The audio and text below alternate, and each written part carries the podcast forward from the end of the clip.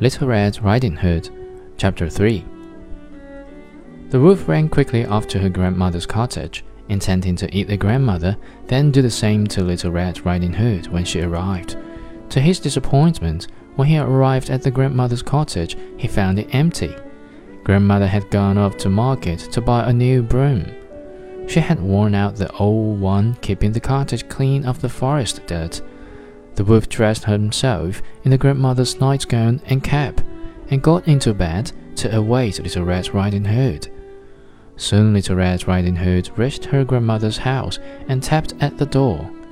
Come in, said the wolf, in a voice he hoped would sound like her grandmother's. Red Riding Hood thought grandmother must have a cold. She spoke so hoarsely, but she went in at once, and there lay her granny as she thought, in bed. If you please, Grandmamma, Mother sent you some butter and eggs, she said. Come here, dear, said the wicked wolf, and let me kiss you. The Red Riding Hood obeyed.